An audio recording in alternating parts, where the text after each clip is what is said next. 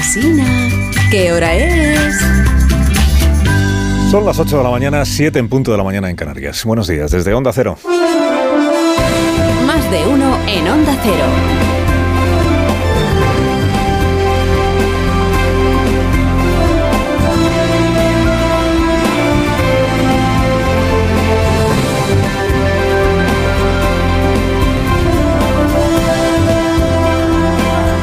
Como están, bienvenidos a una nueva mañana de radio. Estrenamos el 26 de octubre del año 2023. Se va acabando el mes. Bueno, a ver si, a ver si al final el PP va a apoyar la amnistía. A ver si aún vemos a Feijó citándose con Puigdemont en el Majestic. Dices, es ironía. Bueno, no sé si Alejandro Fernández, líder del PP catalán a la espera de depuración, le parecerá que de ironía esto va teniendo poco. ¿no? Hace días les conté que hay una tesis que están alimentando algunos partidarios de la amnistía y de cualquier cosa que haga Sánchez. Eh, y que está teniendo cierto eco, eh, sobre todo en el diario La Vanguardia de Barcelona. La tesis dice, al PP le conviene también que haya amnistía. ¿Le conviene por qué? ¿Para seguir atizando a Sánchez por hacerla? No, porque con la amnistía quedaría todo el proceso atrás, se pasa página como si nunca hubiera ocurrido y así el PP podría retomar su histórica relación con la derecha nacionalista catalana, ahora derecha independentista, eh, tan histórica esta relación, por cierto, como la de la derecha catalana con el PSOE, retomar esa relación y forjar nuevas alianzas que le permitieran disponer de los diputados, vía pactos de los diputados que hoy todavía le faltan para que una vez Feijóo pueda, alguna vez pueda ser presidente del gobierno. Esta es, esta es la idea de que al PP le conviene la amnistía. O en palabras que publicó el lunes en La Vanguardia el gurú Iván Redondo, que sería amnistiado también el PP. No es solo que la amnistía deba contar con el PP, es que es para el PP también, al PP. El PP amnistiado, ¿por qué? Porque el PP es el responsable, según la distorsión histórica construida por el independentismo y abrazada por el PSOE de ahora, es el responsable de que en 2017 la Generalitat de Cataluña se echara al monte, porque como no se le dio una salida política a la cosa. Bueno, pues esta tesis, venga PP, que a ti también te conviene la amnistía, hasta ayer podía parecer un truco bastante burdo para alimentar la otra tesis, que es esa de que la amnistía es un pacto deseable para el reencuentro, la convivencia, no para que Sánchez se reencuentre con los votos que le faltan para ser investido, ¿no? Pero es que ayer ocurrió algo inusitado. Algo que no estaba en el guion. Alberto Núñez Feijó tuvo palabras de elogio para Carlas, para Carlas Puigdemont. Feijó elogiando a pues dice, pero ¿qué me estás contando? Psicoloquio de, de, Nueva Economía Forum en Barcelona. Ponente Núñez Feijó. Le preguntan a, le formulan a Núñez Feijó la última pregunta. La última pregunta se la hace el señor Pera Huguet. Dice, ¿conoce usted personalmente al señor Puigdemont? Eh, ¿No cree que sería bueno hablar con él? Le conozco, sí. Eh, hemos coincidido él un tiempo de presidente de la Generalitat y yo de presidente de Galicia. Yo respeto a todos los ciudadanos de mi país Creo que el señor eh, Puigdemont tiene claro lo que opina, lo que piensa. En mi opinión, fíjese que a mí lo de la verdad me interesa. Yo creo que es un político que hay otros que mienten mucho. Y el señor Puigdemont, todo el mundo sabe lo que pide. A mí, desde luego, los contactos no personales, ni directos, pero sí indirectos, no nos han mentido. Sí, para, para, para. Como Eso diría, es un valor. Como diría García, para la cinta, para la cinta, que aquí ya hay algo interesante que acaba de decir Núñez Feijóo. Los contactos no personales ni directos, pero sí indirectos que hemos mantenido. ¿Cuánta salvaguarda para referirse a los contactos? No personales ni directos, pero sí indirectos.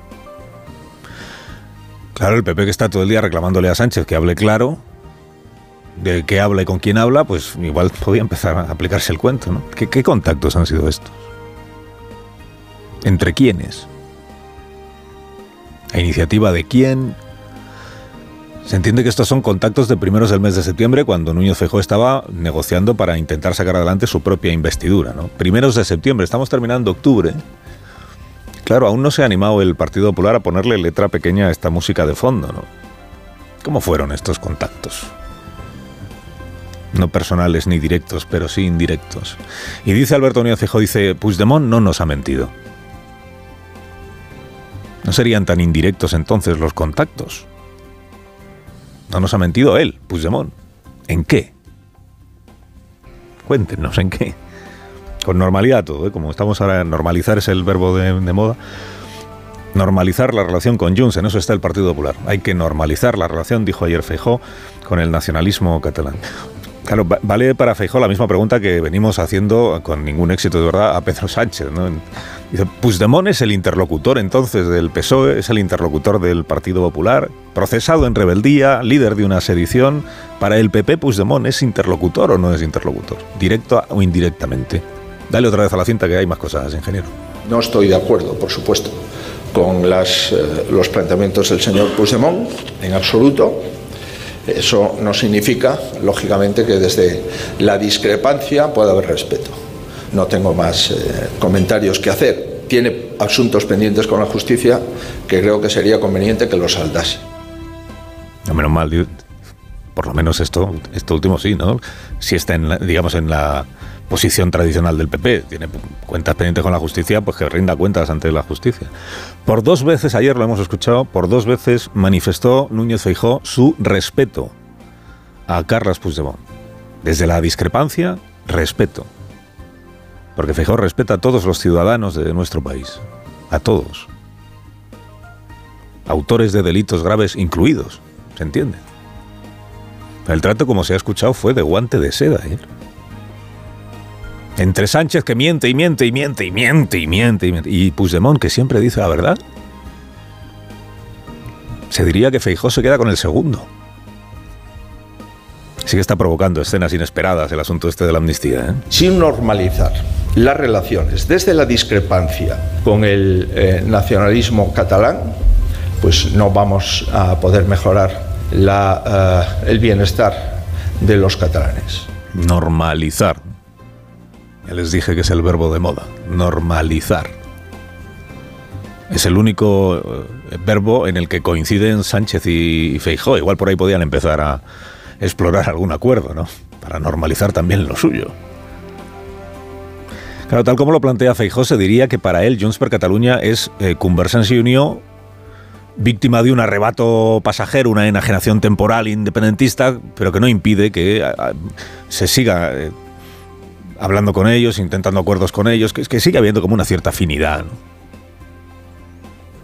Porque la política económica, dijo ayer Fijo, en política económica tenemos muchas coincidencias. Pues sin ánimo de estropear este conato de, de idilio, a ver, ni Junts per Cataluña es convergencia. Eso en todo caso sería Artur Mas, que es quien se inventó lo del PDCAT para cambiarle el nombre a convergencia y sacudirse el legado de la corrupción el PDK. Esto de Junts es otra cosa. Junts es una criatura de Puigdemont. De las coincidencias en política económica. Junts per Cataluña, la única política económica que tiene es independizar Cataluña. Para que toda la riqueza que genera Cataluña se quede en Cataluña. Después de tantas décadas, ¿verdad?, de espolio, en el que ha estado socorriendo económicamente a la España atrasada sin que nadie siquiera se lo agradezca, ¿no? Extremeños, andaluces. O sea que podrá coincidir Junts con el PP en votaciones puntuales en el Congreso, ¿no? Es verdad, sí, ya ha coincidido, de hecho, pero esto de que tienen coincidencias en, políticas, si la política de Puigdemont es la que es.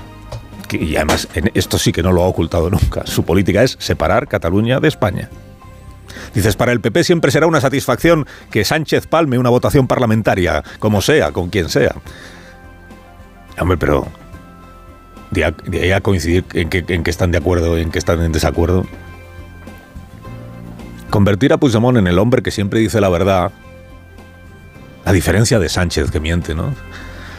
Hombre, esto también es un poco broma de mal gusto, porque Puigdemont. Presentar a Puigdemont como el, el, líder que, nunca engaña, eso lo podrá decir Tony Comín, lo podrá decir eh, Miriam Nogueras, lo podrá decir Pilar Raola, Pilar Raola. El resto de la humanidad no.